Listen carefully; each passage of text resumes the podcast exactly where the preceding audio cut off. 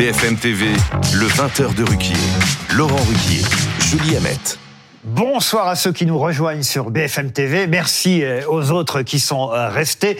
On va aborder maintenant euh, à nouveau le risque terroriste sur notre territoire en France, la menace. Est-ce que les Français ont raison d'avoir peur? Certains ont peur. On a eu un sondage hier. Pas tous. Certains Français restent confiants et disent qu'ils ne changeront pas leurs habitudes. C'est le sondage Elab qui est sorti hier. Pour en parler, nous avons sur notre plateau toujours Monsieur Alain Bauer, professeur de criminologie, spécialiste de sécurité et j'ai bien retenu la leçon d'antiterrorisme, mais aussi euh, deux visages que vous connaissez bien sur BFM TV. Euh, Raphaël Grabli, qui est déjà venu nous voir et qui va nous parler des réseaux sociaux et de la guerre de communication. Bonsoir. Et Dominique Rizet, consultant police-justice sur notre chaîne BFM TV.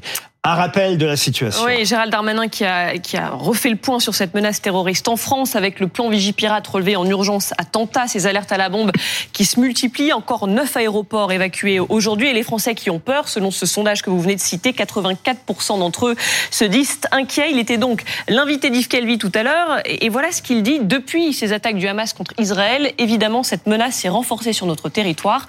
On l'écoute cette ambiance euh, extrêmement euh, terrible qui se passe au Proche-Orient, les attentats islamistes euh, du Hamas font effectivement qu'il y a partout en Europe une possibilité supplémentaire d'une menace terroriste. Alors il faut dire la vérité aux Français. Chaque fois, je, je le disais depuis que je suis le ministre de l'Intérieur depuis maintenant trois ans, nous, la menace terroriste elle est très forte en Europe et très forte en France. Nous déjouons un attentat en moyenne tous les mois et demi, deux mois. Donc c'est quand même euh, important. Un attentat caractérisé, qualifié comme tel par la justice. Il y a une accélération depuis le, 7 octobre. Est-ce il y a en Israël? il, y a euh, encore une fois un moment propice où euh, des gens ont sans doute envie de passer à l'acte, à l'appel d'une situation internationale, comme il y en a eu lorsqu'il y a eu les publications, les republications des caricatures. Alors justement, parlons des fichiers S parce que ça intéresse tout le monde. C'était le cas de celui qui a tué euh, ce pauvre professeur d'Arras dont c'était les obsèques euh, ce matin. Euh, il y a plusieurs niveaux de fichiers S. À quel niveau il était celui-là? Ah, c'est pas un niveau, c'est une lettre. Donc lui, il était au niveau parce qu'on peut être fichier S pour des tas d'activités et S, ça veut pas dire surveiller, ça veut dire signaler. Très bien. Donc vous avez des gens qui sont euh, agités, qui sont psychiatriquement agités, euh, qui sont euh, des hooligans, euh, qui s'occupent essentiellement de commettre des violences dans les stades. Et puis vous avez des gens qui sont supposés être djihadisés ou en situation de radicalisation. Ce mot veut absolument rien dire, mais on fait tous semblant de penser qu'il Alors lui, il était dans quel cas? Fiché S Dans quel il était dans le cas radicalisation islamiste, djihadiste, du fait de sa famille, son père, son frère, lui-même, c'est voilà, et par ailleurs un certain nombre d'événements qui le concernaient. Donc c'est une sorte de euh, casier judiciaire sans condamnation. Je vous pose cette question parce que Dominique... il était 14 de 1 à 17, il était 14. c'est ça que je voulais comme réponse. Euh, merci. merci Dominique Rizet. Vous venez de battre euh, Alain Bauer sur cette question. C'est mon ami, on se bat pas, on est les mêmes. Euh, en fait, il y a un fichier qui s'appelle le FPR, des personnes recherchées, qui existe depuis 69, 400 000 noms. Dans ce fichier, il y a des lettres. Alors, il y a des lettres euh, V, c'est les évadés qu'il faut rechercher, personnes recherchées. Les T, c'est trésor public, les gens qui doivent de l'argent à l'État, faut les retrouver. Les M, ce sont les mineurs en fugue. Les S, ce sont les fiches sûreté de l'État. Et mmh. Elles vont de 1 à 17 et lui avait une fiche 14. Sauf que là, vous avez des informations étonnantes à nous donner euh, sur euh, ce garçon radicalisé fiché S, Mohamed Mou, j'arrive, j'ai toujours du mal à dire son nom, Mougoshkov. Mougoshkov. Voilà. Et lui-même dit, lui-même a dit, a dit un jour à une prof, mon, Kalachnikov comme Kalachnikov, donc c'est facile Laurent à retenir. C'était déjà un mauvais signe. un mauvais signe. Euh, mais sauf que euh, là, vous avez des informations étonnantes qui datent de 2020 en fait, des faits qui, qui, datent de 2020. En fait, il a été signalé, il a fait l'objet de deux signalements par l'éducation nationale. C'est pas la justice, mais c'est l'éducation nationale pour des faits graves. Février 2021, avril 2022. Petit retour en arrière pour le premier signalement. Euh, en novembre 2020, un élève agresse une professeure dans une école parce qu'elle a parlé de la mémoire, elle a évoqué la mémoire de Samuel Paty. L'élève est exclu. Et quelques semaines plus tard, l'enseignante s'aperçoit qu'elle est suivie en rentrant chez elle, le soir, par quelqu'un qui n'est pas cet élève exclu, mais elle va déposer plainte. Et quelques temps plus tard, en décembre 2020, un homme, un jeune homme, 20 ans, c'est le fameux Mohamed Ougouchkov. Ça qui est fou. Fait, il fait intrusion dans la salle de classe. Il n'est pas un élève de l'établissement et il vient euh, la menacer. Donc, euh, il va faire l'objet d'un signalement par les services de l'éducation nationale parce qu'il a intimidé cette enseignante. Il va être inscrit à un autre fichier qui est le, qui est le FSPRT, PRT. fichier des signalements pour la radicalisation à caractère terroriste, ça aurait dû suffire quand même à, à alerter sur ça. sa dangerosité. Et il va, Laurent, euh, il va faire l'objet d'un deuxième signalement. On est en avril 2022. Euh, cette fois-ci, il est scolarisé en BTS dans le même établissement, dans cet établissement où il est venu menacer la professeure. Il est signalé pour absentéisme et pour son comportement. Et il tient ses propos dans la salle de classe. Il dit à sa professeure, mon nom se prononce Julie comme Kalachnikov, Mm. facile à retenir, hein, euh, Gouchkov. Il dit, est-ce que cet outil peut tuer? Et il dit, est-ce que ce mélange est explosif? Des allusions. Ouais. Euh, Bah, Est-ce que ces éléments-là, quand même, euh, auraient permis euh, de l'expulser? C'est ça la question. Oui, alors, pas tant, pardon, hein, Julie, pas tant, Ouais. parce que je trouve que ça peut, on pourrait considérer, même si c'est grave que ça relève de la plaisanterie à la limite, les, les, les propos qui datent de 2022. Moi, je trouve beaucoup plus inquiétant euh, qu'il ait menacé la professeure en, en, en 2020, Ouais. qu'il soit rentré dans une classe, dans un qu'il l'ait étab- suivi, qu'il l'ait suivi. Mais oui, mais ju- justement, dans une classe en plus d'un établissement où il n'est pas à ce moment-là encore euh, élève, manifestement, et que malgré ça, on l'ait laissé euh, dans la nature ensuite. Vous avez la réponse de Monsieur Darmanin. J'en ai quatre pages, là, quatre pages du ministre euh, qui dit voilà, euh, si la loi, ma loi arrive à l'Assemblée nationale, on aura les moyens d'expulser des personnes comme lui pour trouble à l'ordre public. On pourra leur retirer leur titre de séjour et on pourra les expulser. Je ne sais pas si vous avez entendu Robert Ménard, maire de Béziers, qui ce matin a déclaré Dans ma ville, je ne sais pas qui est fiché S. C'est vrai, ça, les maires ne savent pas qui sont les fichés S. Non, il y a quelques il y a quelques endroits où on partage l'information. On ne donne pas les niveaux Les comme comme euh, ni les délinquants sexuels, ni les Dominique fichiers comme. Dominique le sait, euh, y compris parce que euh, ce qu'il a indiqué, qui montre sa très grande capacité à, à l'information, euh, sur ses sont, des d'excellentes sources, sont des éléments euh, qui en général ne se partagent pas euh, hors du cercle pur du système.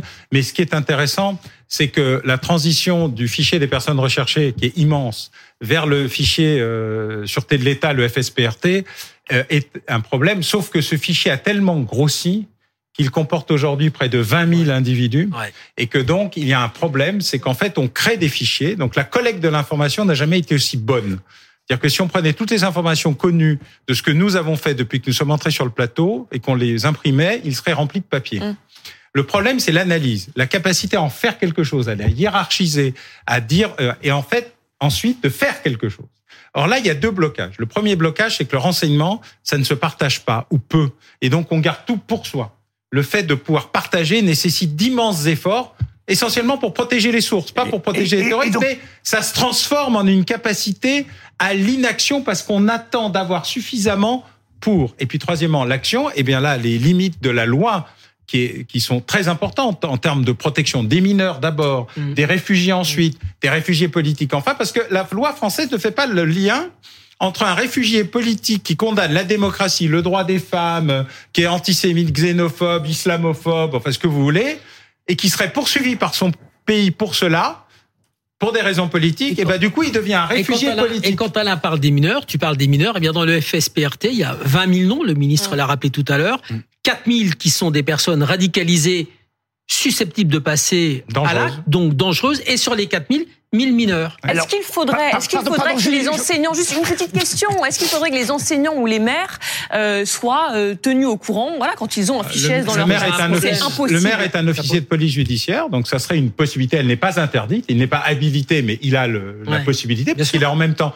un Le agent de l'État et un élu local. Il faut savoir qu'en France, c'est un pays un peu compliqué en matière de gestion administrative, mais reste napoléonien. Mais en tout cas, c'est possible. Ça ne peut, ça n'est pas, enfin, on ne peut pas l'empêcher. Il faudrait juste convaincre suffisamment euh, les gens. Il y a d'ailleurs des cellules communes qui gèrent parfois des cas un peu compliqués en matière de criminalité organisée Mhm. ou de trafic de stupes. Ça nécessiterait pas un immense effort. Les enseignants, non, mais les chefs d'établissement Le problème, c'est la délation. Alain. pourraient pourraient pourraient faire problème, l'objet c'est la dans ce cadre-là, dans ce cadre-là, qui est de la pure information.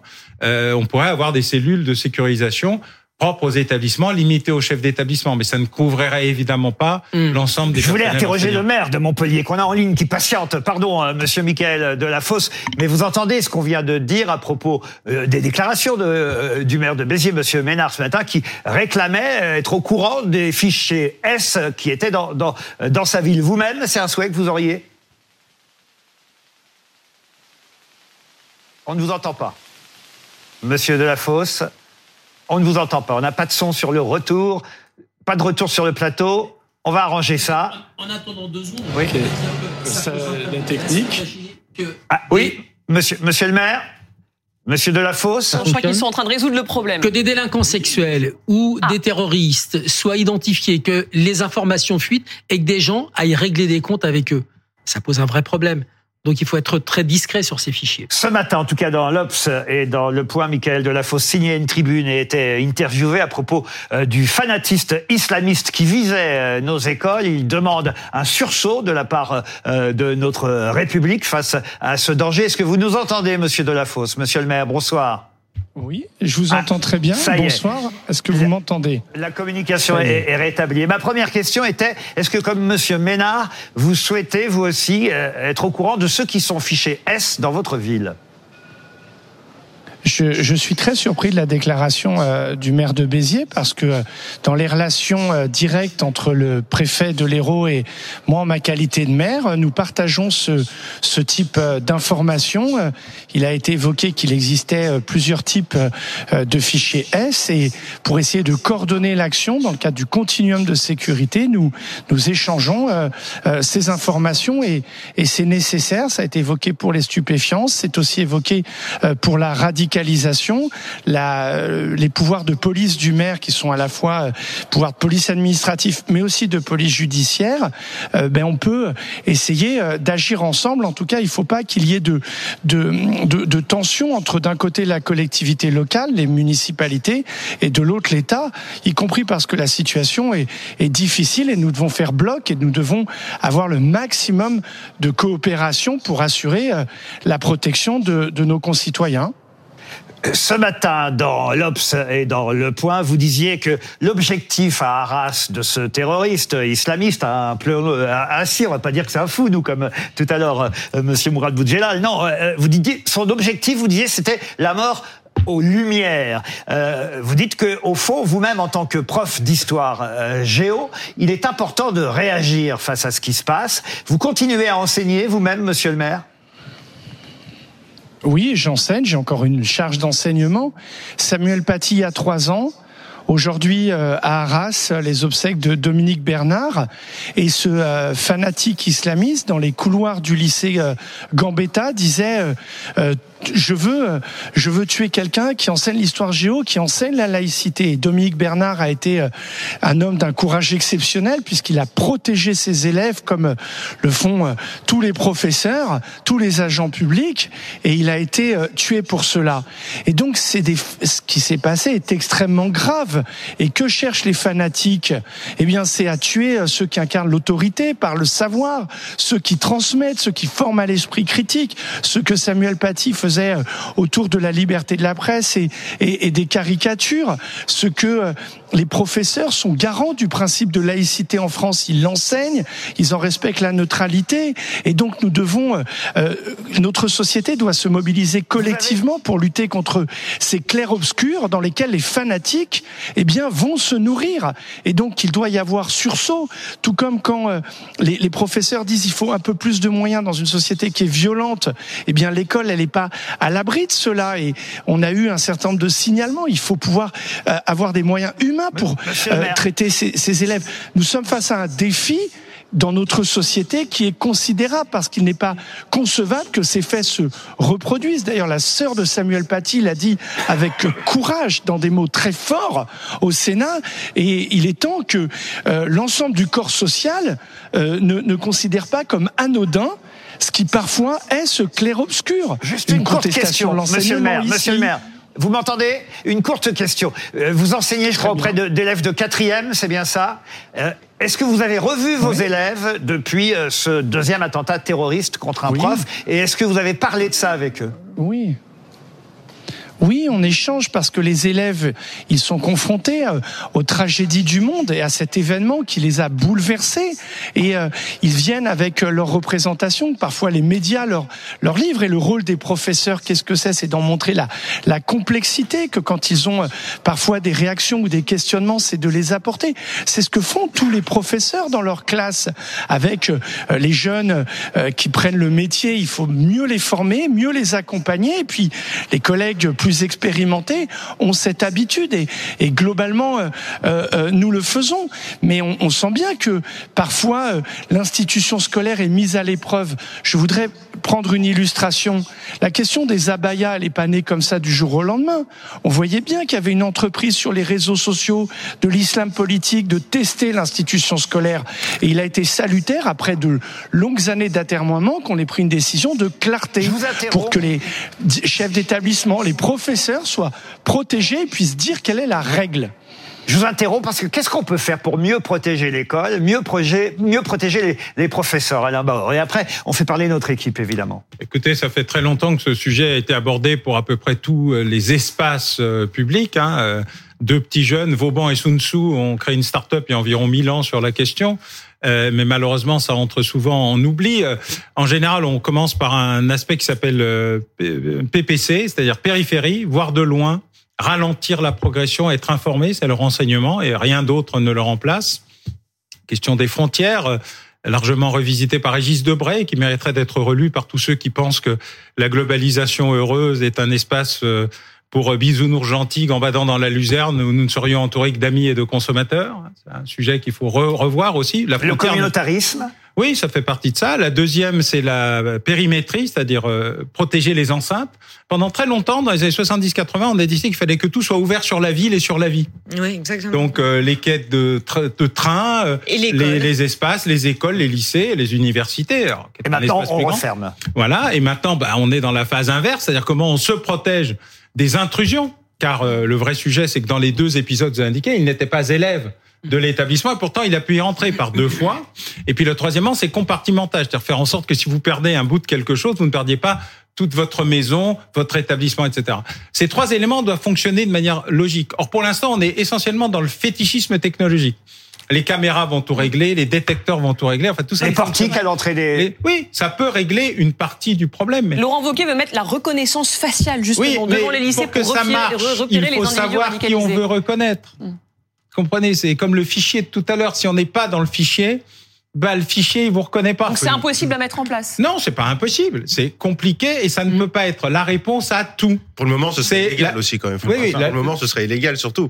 il faut. Alors c'est plus ou moins illégal. C'est un peu plus compliqué parce que la CNIL d'un côté et le Conseil constitutionnel de l'autre ont évolué notamment sur la loi JO en permettant, comme vous avez pu le voir, ah quelques expérimentations algorithmiques. C'est pas de la reconnaissance. Non, c'est de la reconnaissance algorithmique. Mais on verra si on progresse sur ce sujet. En tout cas, ça ne peut être que global en intégrant le facteur humain et la dimension complète d'un projet de sécurité, ça ne se répond pas uniquement par le truc qui euh, règle tout. Ça n'existe pas. Chacun euh, dans l'équipe. D'abord, d'abord Louis Morin. Allons-y. Évidemment, je rejoins ce que ce que vous venez de dire, Alain Bauer. Ça ne peut être que global. Et justement, ce qui va être intéressant, c'est de regarder, eh bien, comment ça va évoluer en termes d'opinion publique dans les prochains mois et dans les prochaines années. Parce que tout le monde a en ligne demi 2027. On a ce sondage que BFM TV vient de sortir. 84% des Français sont inquiets. Comment est-ce que cela va pouvoir se traduire par, par la suite dans les urnes et, et surtout, est-ce que la réponse que veut mettre en place aujourd'hui le gouvernement va être suffisante pour endiguer le phénomène, le phénomène politique qui peut y avoir? C'est-à-dire concrètement, est-ce que la loi de Gérald Darmanin va réussir à porter ses fruits d'ici 2027 Et justement, oh, il, a, non mais il a eu l'occasion d'y répondre un petit peu tout à l'heure face aux, mm. questions de Benjamin Duhamel. Et on voit bien que cette loi c'est un minimum, mais que ça ne résoudra pas tout, parce que euh, il se pose toujours la question des laissés-passer consulaires sur lesquels il n'y a pas véritablement de réponse qui a pu être euh, qui a pu être apportée. Et puis il restera toujours la question des mineurs, voilà sur les sur lesquels euh, là aussi il n'y a pas de réponse. Qui 1000 mineurs radicalisés en France actuellement. Exactement. C'est le chiffre qu'il a donné. Donc le risque, c'est que cette loi soit effectivement un prérequis minimum, mais qu'elle apparaisse toujours dans quelques années comme un coup d'épée dans l'eau. Bérénice Levé. Moi, alors je vais être plus sur le terrain de la reconquête de, de, de des esprits et de la France. Alors là, c'est sur le long terme, mais je, au, lendemain de, de, la Seconde Guerre mondiale, Simone Veil, la philosophe dans l'enracinement, dit il faut rebâtir un peuple. Et comment on rebâtit un peuple? Il faut leur il faut donner quelque chose à aimer aux Français et leur donner à aimer la France. Si on veut rebâtir une, une patrie, de toute façon, il va falloir en passer passer par là. Et à ce moment-là, poser véritablement la question et s'entendre sur la raison d'être de l'école. L'école, pourquoi faire? J'avais écrit un essai euh, lors d'une des, précédentes euh, élections présidentielles. J'en avais fait un chapitre entier. Tant qu'on mettra pas sur le, on, ne posera pas cette question et on ne s'entendra pas sur les finalités de l'école, c'est pas simplement de fabriquer des citoyens, c'est vraiment de redonner une certaine idée de la France la donner à aimer, en effet. Donc ça, c'est sur le très long terme, mais il y a cette reconquête euh, à opérer. Louison moi, je me demande si. Alors, moi, j'avais 10 ans en 95 et 30 en 2015, donc vous calculez mon âge, chute. euh, moi, j'ai grandi à Paris, donc j'ai grandi dans un endroit euh, assez central où il y a euh, rue de Rennes une plaque pour un attentat qui a été commis en 86, où il y a un peu plus loin un RER où il y a il y a eu 4 morts, un peu plus loin un autre RER où il y a eu 8 ou 10 morts. Enfin, il faut aussi peut-être apprendre, alors, à se protéger, ça, il n'y a pas de doute, mais à se dire que le risque zéro n'existe pas et qu'il y aura toujours quelqu'un qui un jour va se réveiller en disant je prends ma bonbonne de gaz, mes clous et je me fais sauter dans le métro, et que, et que malheureusement il faut aussi apprendre à vous avez raison. Sans minimiser évidemment ce qui se passe, parce que c'est très grave ce qui se passe en ce moment. Quand on regarde par le passé le nombre d'attentats qu'il y a pu y avoir. Alors évidemment, aujourd'hui, avec les médias, les réseaux sociaux, on est encore plus au cœur de cette information, mais il y a toujours eu, sous tous les septennats et tous les présidents, de nombreux attentats dans les décennies qui ont passé. Vous avez raison, parce que toujours regardez un peu ce qui s'est passé avant Alain 1980, rue Copernic, la première exportation du conflit israélo-palestinien. Ensuite, 83, rue des Rosiers. Absolument. Ciblé anti-juif Copernic aussi. Avec les et donc, on n'est pas à l'abri. Mais ce que je voulais indiquer, c'est qu'après chaque attentat, il y a une commission d'enquête. Mm. Depuis, dans tous les pays du monde. Euh, discrète, secrète, publique, mais enfin, au bout d'un moment, tout fuit toujours. Ça tombe chez Dominique en général. et donc, ça, les, les rapports de ces commissions d'enquête sont toujours les trois mêmes. Un, on savait tout avant ou presque tout. Deux, on n'a pas compris ce qu'on savait. J'aime encore une formule, we did not connect the dots. on n'a pas connecté. Quoi. Et trois, ça serait bien si ça se reproduisait pas. 90% des attentats identifiés, des attentats importants, des attentats qui ont fait plus d'une victime, etc., sont des attentats qui auraient pu être empêchés ou ah perturbés. Il en reste 10%, vous avez raison. On n'y peut rien parce que c'est un acte spontané, ça sort un matin, il n'y a pas le temps de faire du renseignement, il n'y a pas d'éléments, il n'y en a pas du tout, ça arrive. Hein. Euh, dans les 47 euh, attentats qui ont été empêchés par les services de renseignement depuis 2016, une dizaine correspondent à des individus inconnus inconnus. C'est pas qu'ils étaient mal classés dans le fichier, mhm. c'est pas qu'ils n'étaient pas dans le bon fichier, c'est pas qu'on les avait pas vus dans le fichier, c'est qu'ils n'y étaient pas du tout. Donc, en gros, vous nous dites qu'il y a une partie d'attentats pour lesquels on, ne peut rien faire. Absolument, mais 90% on ben oui, n'aurait pu ne pas jamais avoir lieu. risque zéro de réduire de 90%, réduire de 90%, c'est un vrai enjeu. Alain Boer dit bien qu'il y a quand même 90%, donc euh, d'accord, 10% qui n'auraient pas pu être évités, mais enfin, c'est là, si vous voulez, le problème de Darmanin, c'est que il va répétant sur les plateaux que finalement, il fait absolument tout. Donc c'est le point de départ. Tout à l'heure, je vous disais par rapport à, au tweet de Benzema, on détourne l'attention sur le vrai problème.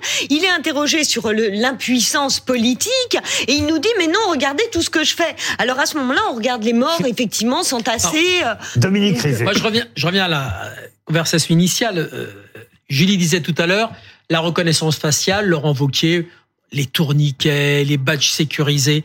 L'ennemi, il est parfois à l'intérieur. Donc, on sait que euh, Mohamed, c'est je suis comme, comme Kalachnikov, Kalachnikov, Ougushkov. Voilà. A fréquenté, a fréquenté cet établissement. Il a, il a pu y entrer. Euh, il aurait pu être le même élève qui avait son badge d'accès ou qui était reconnu et qui entrait dans mm-hmm. l'établissement. Je vous rappelle quand même que dans l'un des endroits les plus sécurisés de la République, la préfecture, de, police. Michael Harpon est entré avec sa carte de policier pardon, on du renseignement territorial. Elle n'a pas, été tuée par euh, un, terroriste islamiste, mais Madame de la Salle, qui en février à Saint-Jean-de-Luz a été tuée elle aussi poignardée, c'était par un de ses élèves qui serait rentré avec la reconnaissance faciale de toute façon. Bien sûr. Vous me permettez, parfois déjà, Monsieur Bauer, juste un mot entre 1900, avant 1996, les services de, renseignement ont empêché six attentats. Depuis 2016, pardon, avant 2016, c'est-à-dire l'attentat de Nice, massif, avec un véhicule sans rien d'autre. Depuis 2016, ils en ont empêché 50. Donc, autant on peut être très critique sur l'évolution de l'activité des uns et des autres, autant les services de renseignement, quel que soit le ministre en charge, hein, c'est pas Oui, oui, l'autopromotion. Mm. ont réussi à transformer des services réactifs en services proactifs. Et de ce point de vue-là, c'est 47 attentats qui n'ont pas eu lieu. Je, je le précise parce que passer de 5 à 47, c'est pas la même chose que de faire aussi bien ou aussi mal qu'avant. ouais. Il s'est donc passé quelque chose après 2007. Après deux tragédies, 2015 à Paris, Saint-Denis et 2016 à Nice. Et ceci indique que quand l'État veut, quand il, y a peut. une Oui, volonté structurelle, il peut, il peut faire mieux.